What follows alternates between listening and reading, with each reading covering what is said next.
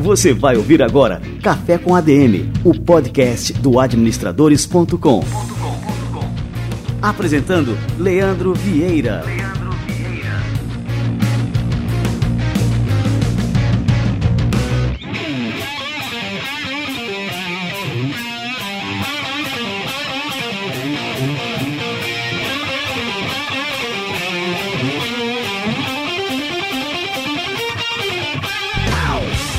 Está no ar mais uma edição do Café com a DM, a sua dose de cafeína nos negócios. Estamos começando agora o nosso episódio de número 86.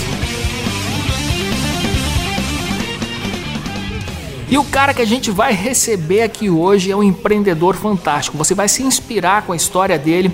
O cara que se formou em administração, migrou para a área de publicidade, trabalhou no Google, foi um dos primeiros funcionários do Google no Brasil. Em 2010 ele fundou uma agência digital. Essa empresa dele se tornou numa coisa gigantesca. Cinco anos depois foi adquirida é, por um dos maiores grupos de publicidade do país e do mundo, acredito. Enfim, ele vai contar toda essa trajetória dele aqui para vocês. É impressionante que esse cara entende desse mercado. Então presta muita atenção, bota o seu café para esquentar, porque vai valer a pena demais.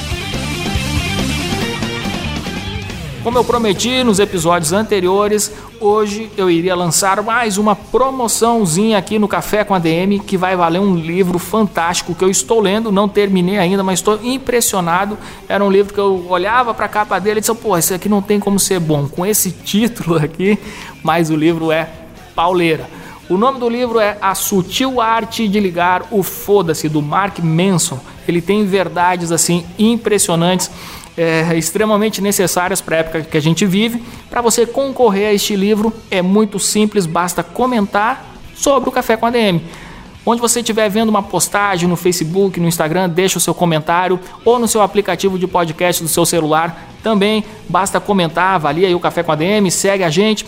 E no episódio de número 90, estamos próximos, no episódio de número 90, eu vou revelar aqui quem levou para casa em mais um sorteio do Café com a DM, este livro, A Sutil Arte de Ligar o Foda-se, um livro realmente transformador e necessário para a época que a gente vive. Muito bem, galera, vamos receber agora essa fera, esse super empreendedor gaúcho, o Henrique Russovski, que está fazendo história no Brasil. Vamos lá!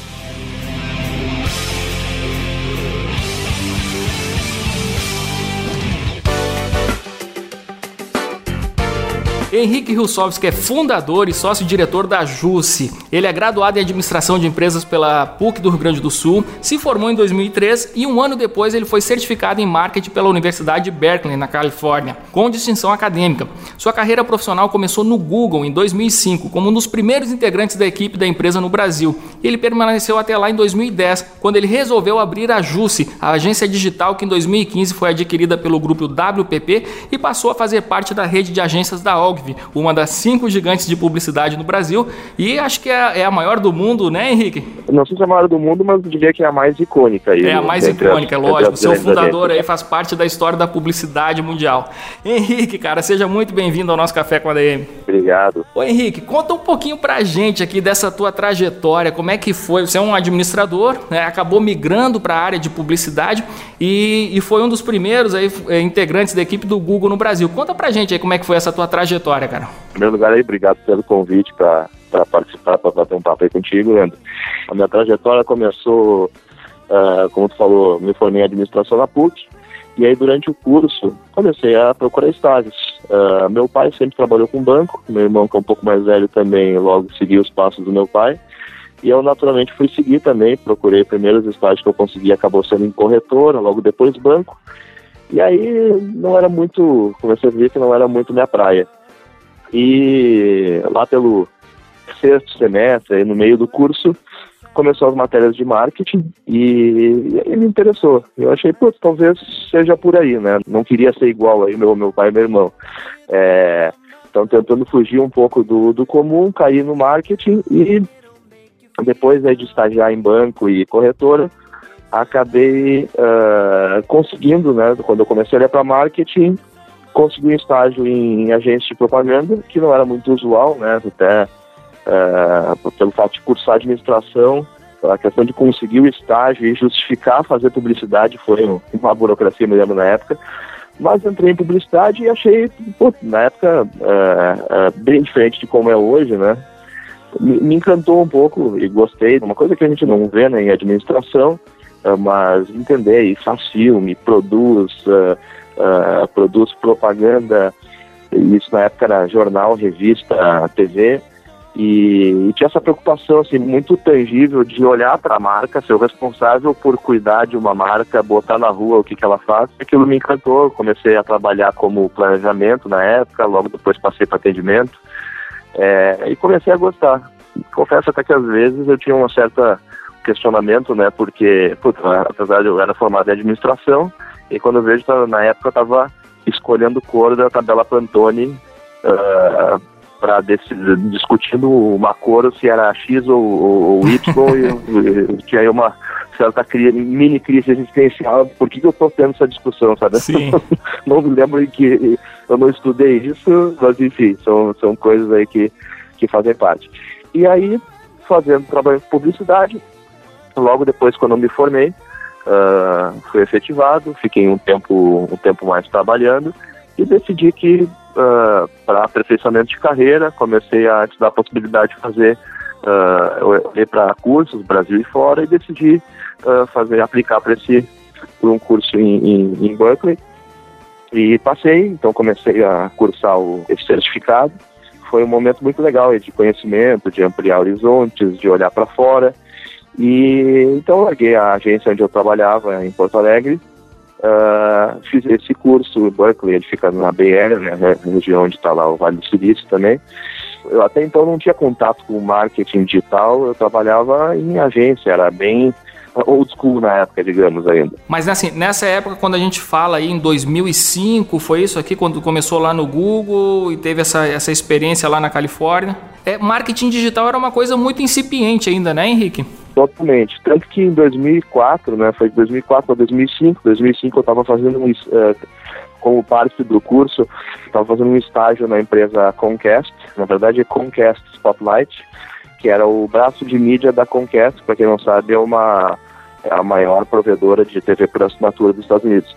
Que até hoje, falando engraçado, nem falando, parece uma coisa que nem é tão importante. Na época era, claro, que uma das empresas mais relevantes do mundo, continua sendo, enfim, né? Obviamente. Mas a TV por assinatura já não impacta tanto como falar, né?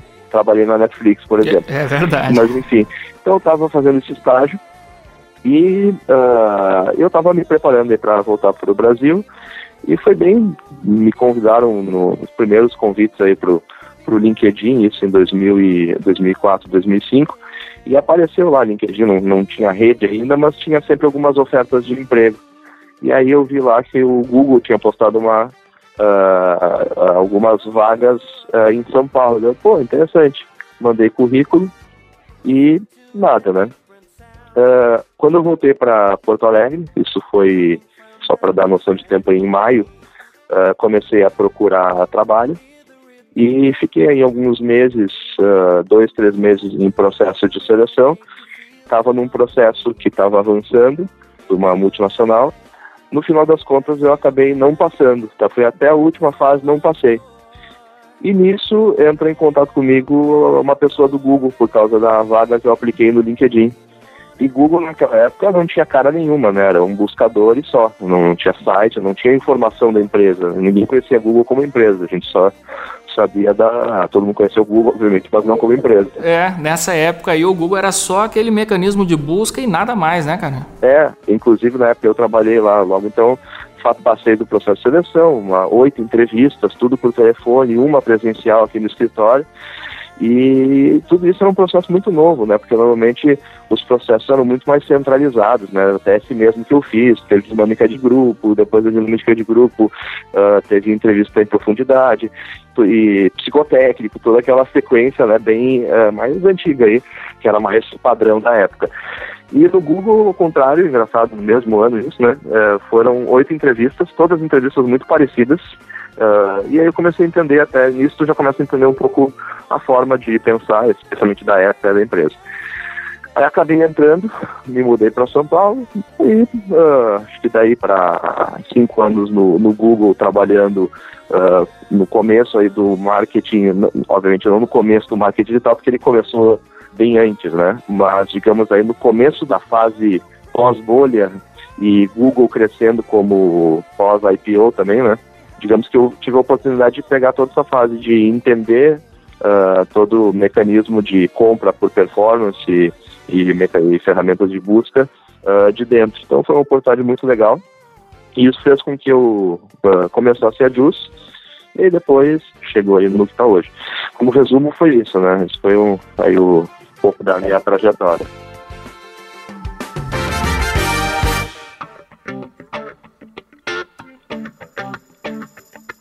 Ô Henrique, só para eu fazer aqui aquela pergunta indiscreta, nessa época você tinha mais ou menos quantos anos aí? Só para a turma também conhecer um pouquinho mais essa história. Eu entrei no Google com 24. É, era um guri, né? 24 anos, começou a trabalhar no Google, é, que logo acho que nessa época, eu não sei se o Google já era a empresa dos sonhos, que todo mundo queria trabalhar no Google, eu lembro muito bem disso, né? Que era, era um sonho de todo jovem, né? É, o Google já era o, o, símbolo né, dessa nova geração conectada, plugada na internet, então assim, já, já existia realmente assim, essa, essa vontade de muita gente trabalhar no Google, né?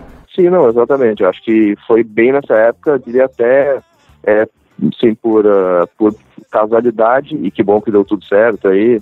Acho que é mais importante, eu aprendi que aí, uh, com os processos de entrevistas, que a questão de tu entrar numa empresa é muito mais fit mesmo, né? Muito mais ter encaixe com o que estão querendo encontrar, do que eu tinha muito uma visão assim na época, né, de passar no processo, como se fosse passar de ano no colégio. Então, eu não passei no processo, foi frustrante para mim esse, como eu descrevi antes, o processo dessa multinacional que eu não passei. Poxa, não passei no processo, né? Que pena, achei que eu ia passar.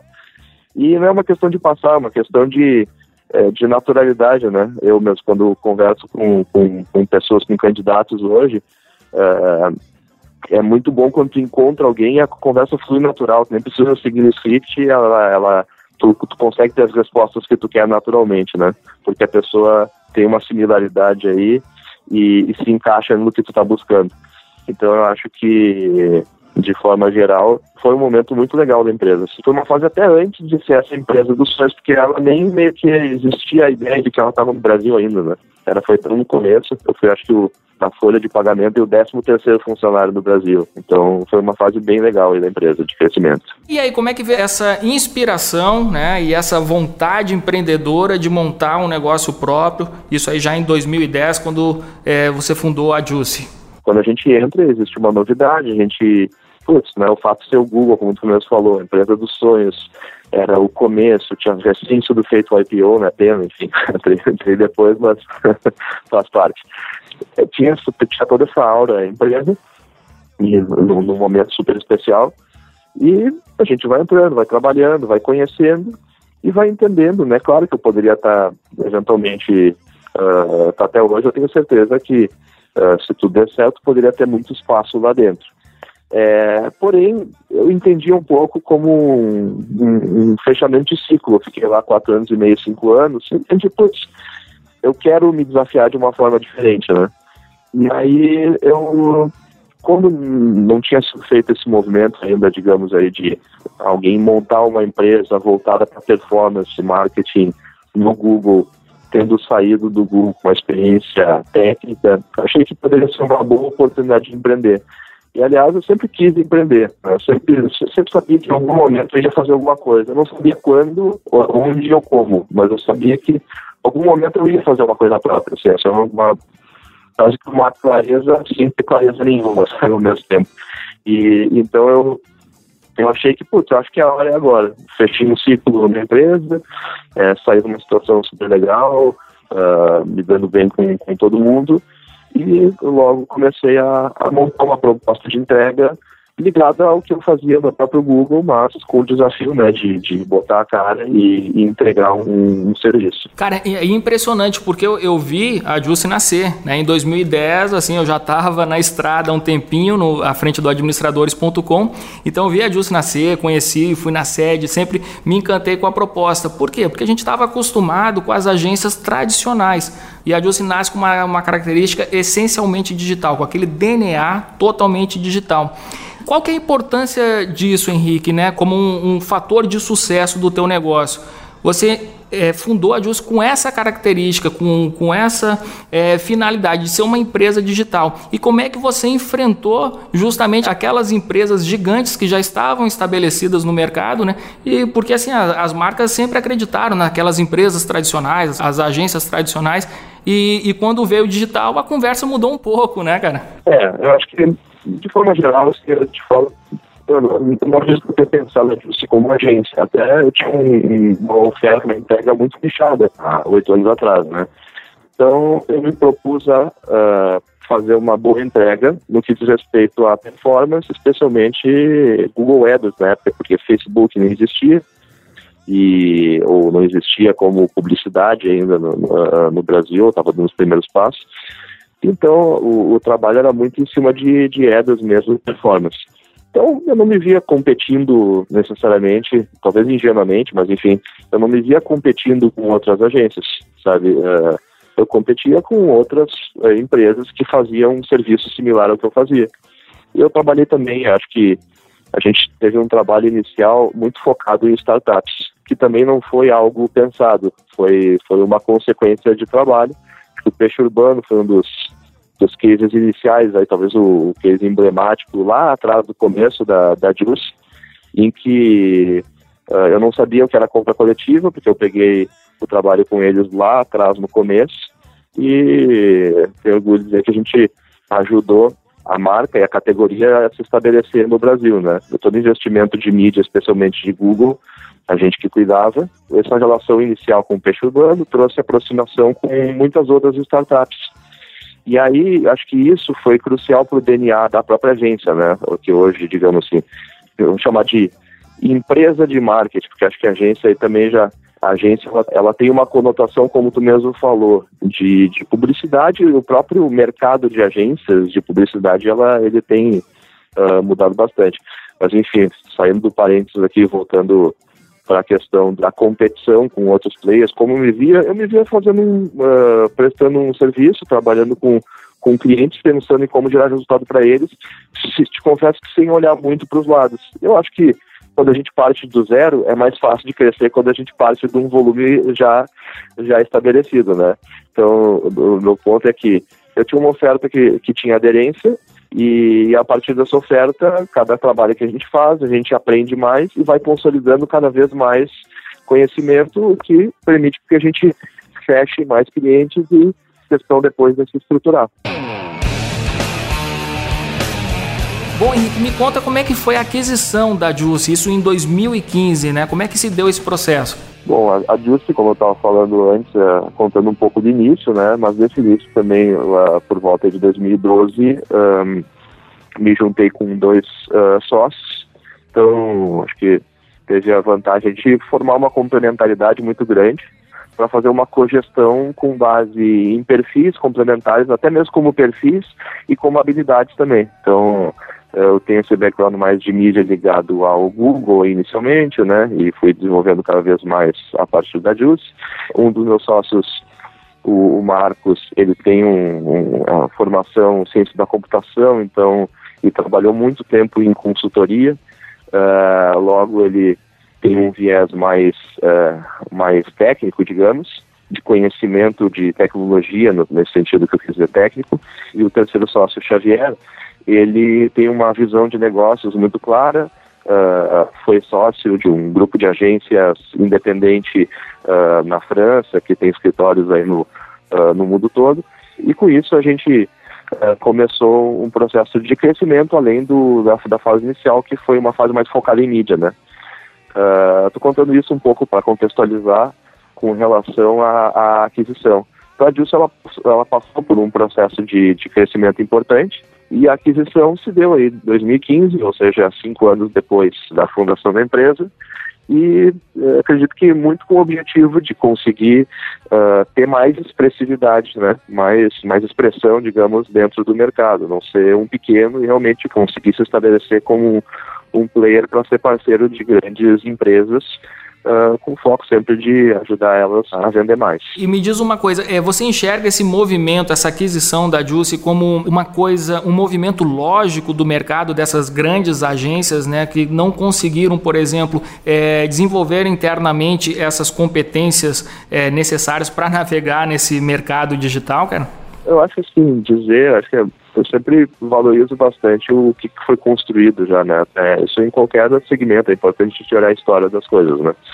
E, e, as agências, claro, quando surge algo novo, seja no nosso mercado, seja mercado fonográfico, seja qualquer outra indústria, é, é muito difícil né, acompanhar todas as tecnologias e coisas que são depois essenciais para a mudança tem coisas que não são uh, relevantes, que são técnicas não são relevantes. Por exemplo, não existe necessidade, né? Isso quando no auge, quando pegando como exemplo na época que eu trabalhava em publicidade lá no anos 90 e pouquinhos, 2000, não tinha necessidade de existir uma agência de, de TV, uma agência de revista e uma agência de jornal, né?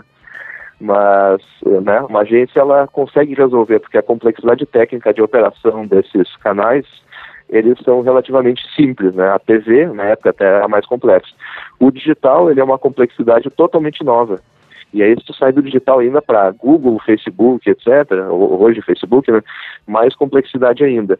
Com o tempo, acho que as empresas uh, foram ou deveriam ter incorporado isso, mas ainda assim não são especialistas, né?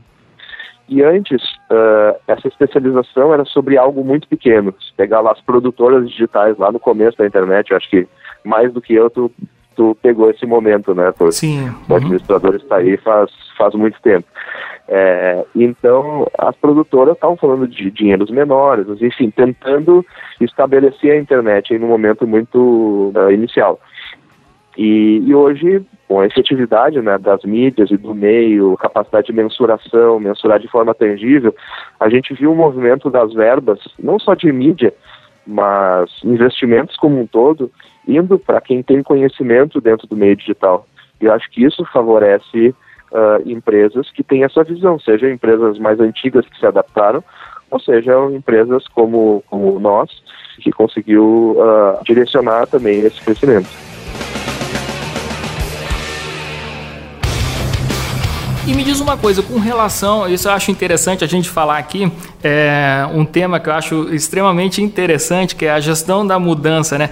É, num negócio digital, cara, a gente vê mudanças a toda hora. Você pode pontuar algumas que você viu no começo, assim, é, que o mercado era um quando você começou e assim o, as transformações que ocorreram no meio do caminho, assim que você realmente, assim, sei lá, de uma hora para outra ficou até, digamos assim, assustado com o que estava acontecendo te diria assim que assustado felizmente não, mas eu acho que eu acho que de forma geral uh, esse processo, como a gente começou já com uma veia, com um DNA muito forte, uh, orientado a olhar para resultados de forma concreta, a pensar de forma pragmática.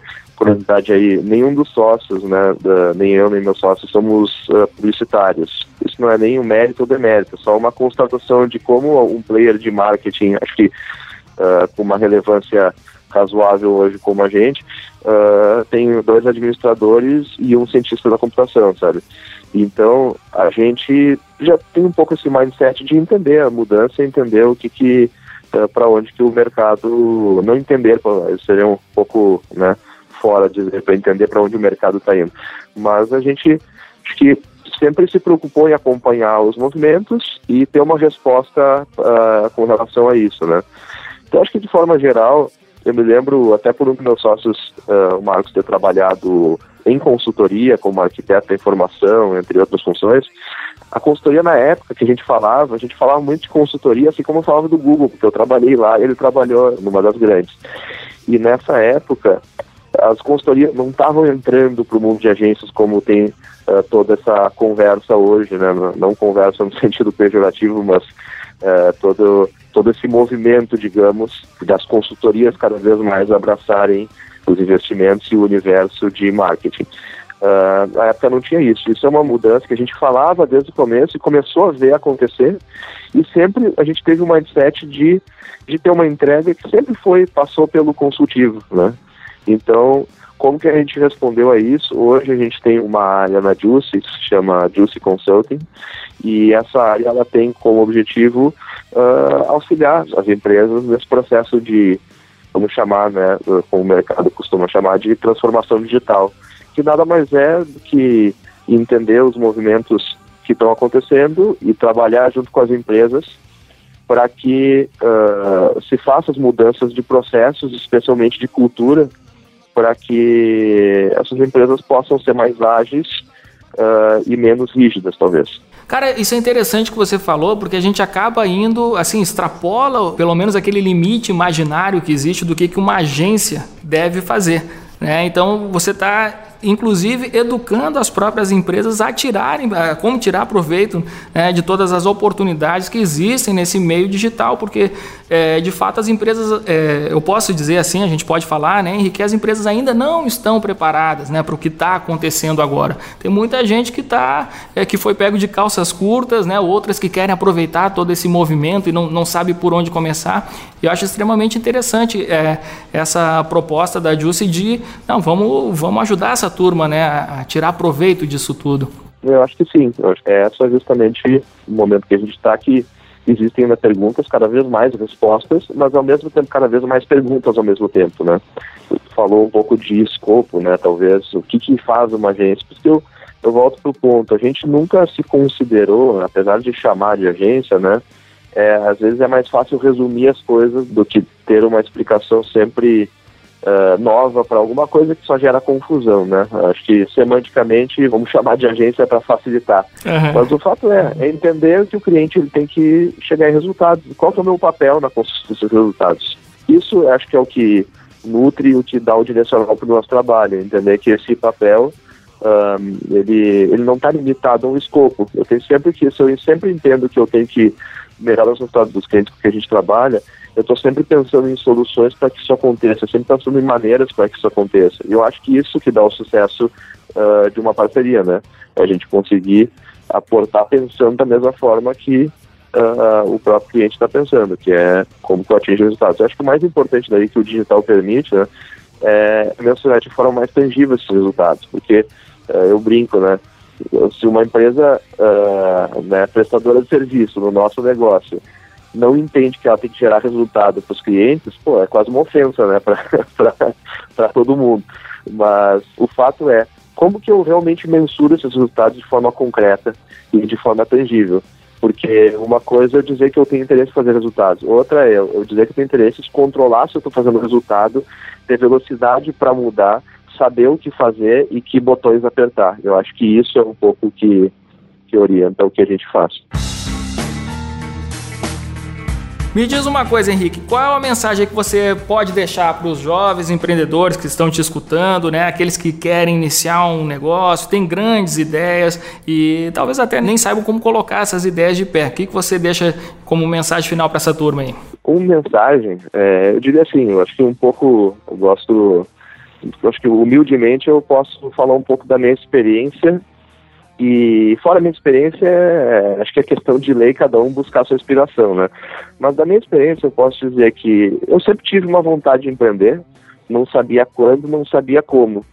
E eu sei, mas eu sempre tive atento, né? Quando que vai ser esse momento? Quase como ansiedade, assim, mas controlada, de ansiedade em background, digamos aí, na vida, né? Uhum. Tá, eu, como eu estava atento nisso, tinha isso como uma vontade barra preocupação, eu, na hora que eu achei que estava fechando um ciclo no Google e comecei a ver a perspectiva de, de trazer um aprendizado que eu acho que teria valor no mercado, foi quando eu achei, tive, tomei a coragem de empreender. Uh, eu não sou, digamos assim, um, um, perfil de empreendedor que vai buscar uma mirabolância e eu acredito que aquela mirabolância, eu, eu não sou este perfil de empreendedor, né? digamos aí um, um Steve Jobs, né? é, Para mim é muito mais uh, baseado no, como eu falei, até como a gente faz o dia a dia do trabalho baseado no concreto, baseado na capacidade de entender o que, que eu tenho uma análise crítica do que, que eu posso aportar e claro que toma risco, né? Porque no final das contas, às vezes é mais fácil a gente seguir um caminho de crescimento corporativo, especialmente num país como o nosso, com com a carga tributária que tem, com os riscos que, né, eh, de forma geral, que a gente encontra em empreender, uh, que é um num trade-off, às vezes parece um pouco de loucura, né? A gente tomar esse esse risco de, de fazer algo sem ter a segurança, né? Porque no final a gente acaba eh, investindo numa formação e essa formação é valorizada dentro do mundo corporativo. Então, tomar esse risco de, digamos, entre aspas, usar essa, essa formação por conta própria, né? Como eu falei, eu sempre fui muito atento e fui muito. Uh, sempre tive aí uma, uma vontade de empreender. Eu não sabia como, eu não sabia onde e quando seria. Mas eu sabia que em algum momento aquilo uh, chegaria, ou tinha essa, essa, esse desejo. E como acho que tinha isso como vontade, o fato, isso me deixou sempre atento de quando seria o momento. E a questão aí é dar o passo, né? A questão em, em que momento que eu vou tomar a, o risco e ter a coragem uh, de fazer. A minha mensagem é: procurem ficar atentos, né? Se eu tenho vontade de empreender, uh, tenta entender o que, que realmente eu posso fazer a diferença, né? Porque às vezes o mercado precisa de algo mas será que eu sou, ter a humildade de saber, será que eu sou a pessoa para trazer isso para o mercado? Senão a gente toma um risco, às vezes, que é muito acima do necessário. Isso, como eu falei de novo, né, minha experiência, não, isso não vale provavelmente para para muitas pessoas, mas meu intuito aqui era um pouco compartilhar como, como eu penso, né?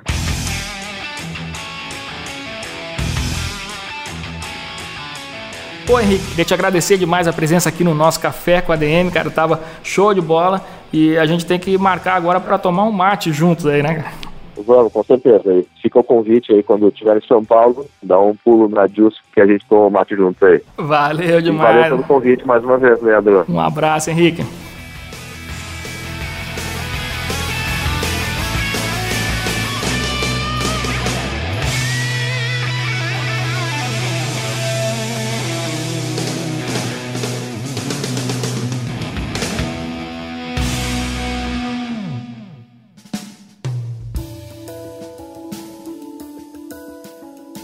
Animal a história do Henrique Russovski. Se você quiser saber mais, entra no site da Juicy. Se escreve Juicy com J-U-S-S-I.com.br.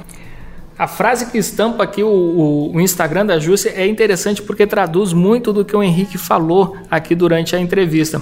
No Instagram dele está escrito assim: Enquanto criativos procuram ser mais consultivos e consultores buscam ser mais criativos, temos orgulho de carregar as duas vertentes em nosso DNA. Muito bem, galera. Este bate-papo de hoje foi muito, muito, muito bom. Lembrando para todo mundo que está escutando o Café com a DM até agora que está valendo, está valendo o seu comentário, está valendo um exemplar do livro A Sutil Arte de Ligar o Foda-se do Mark Manson. Este livro é realmente imperdível. Para concorrer, basta comentar neste episódio ou em qualquer outro dos próximos episódios do Café com a DM. Deixe o seu comentário em qualquer uma das redes sociais que estiverem falando sobre o Café com a DM ou também no seu aplicativo de podcasts no seu celular. Deixe suas avaliações, segue a gente, indica também o Café com a DM aí para outras pessoas, para que mais pessoas tenham acesso a essa cafeína que a gente gera aqui todas as semanas. Beleza, galera? Este foi o nosso episódio número 86. Na próxima semana a gente volta com mais um episódio do Café com a DM, a sua dose de cafeína nos negócios. Até lá!